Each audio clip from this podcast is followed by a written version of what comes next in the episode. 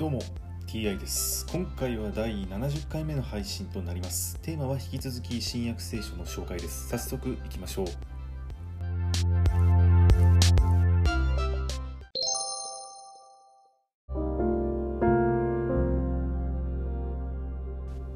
新約聖書第69回。今回は例えを用いて語る。というお話です。イエスはこれらのことを皆例えを用いて群衆に語られ例えを用いないでは何も語られなかった。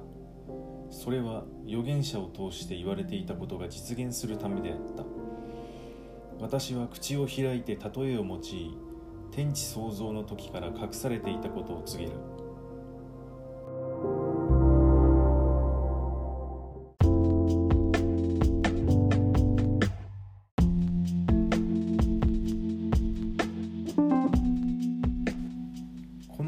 放送の、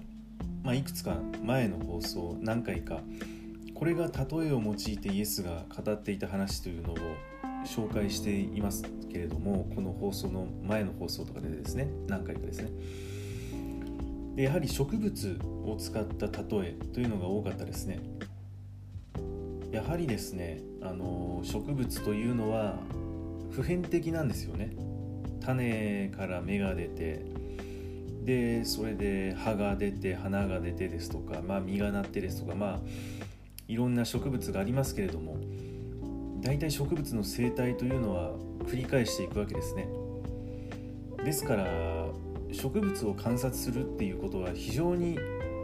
その勉強になりますよね。で自然と触れ合うというのもやはり植物と触れ合う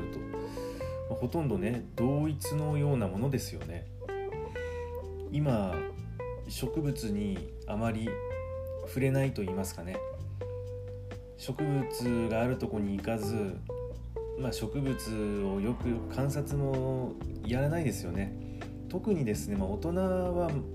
まあまだマシなんですよ。子供の頃植物を見たりとか触ったりとかねしている人もが多いでしょうけれども。でも最近のその子供でですねやはりスマホですとかね、まあ、ゲームゲームはまあ何十年も前からありましたけれども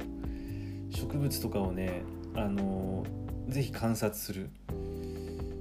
植物を観察していたら、まあ、虫とかもね、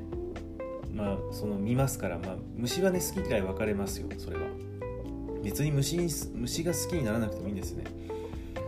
植物の葉っぱをねよくよく見てみるですとか葉についた水滴をねよくよく観察する。で花とかね。あと虫ですよね。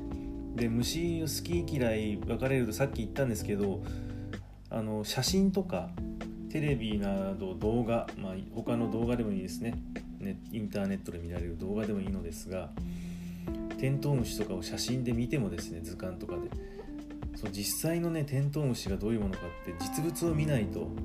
わからないですね。ミツバチも実物を見てみないとやはり写真で見るのと全然違います。例えば写真でコスモスにミツバチが止まっているとかね。そういう写真を見てじっくりね、まあ、それは写真だからじっくり見れるわけですが実際のその外でね飛んでいるミツバチというのは動きがランダムでとてもねじっくり見ようと思ったら追いかけてねあのしばらくその観察を続けないとじっくり見ることなんてできないんですね。それでコスモスだって風に揺らいで写真のようにねピタッと止まっていることなんてほとんどないです、まあ、このようなもんね本当にその実際のねその自然。であとテントウムシとかもですね写真で見るとまあよくね大きく見えますが実際ものすごく小さいですねテントウムシって。でそういうのもね分からなくなりますからね小さい頃ちゃんとその観察というのをしておかないと大人になってネットで調べてディスプレイで分かった気になっていてもですね図鑑とか動画とか写真とか見てそれではやはり本質は分からない。とはい。今回はこれで以上です。また次回もぜひよろしくお願いいたします。それでは。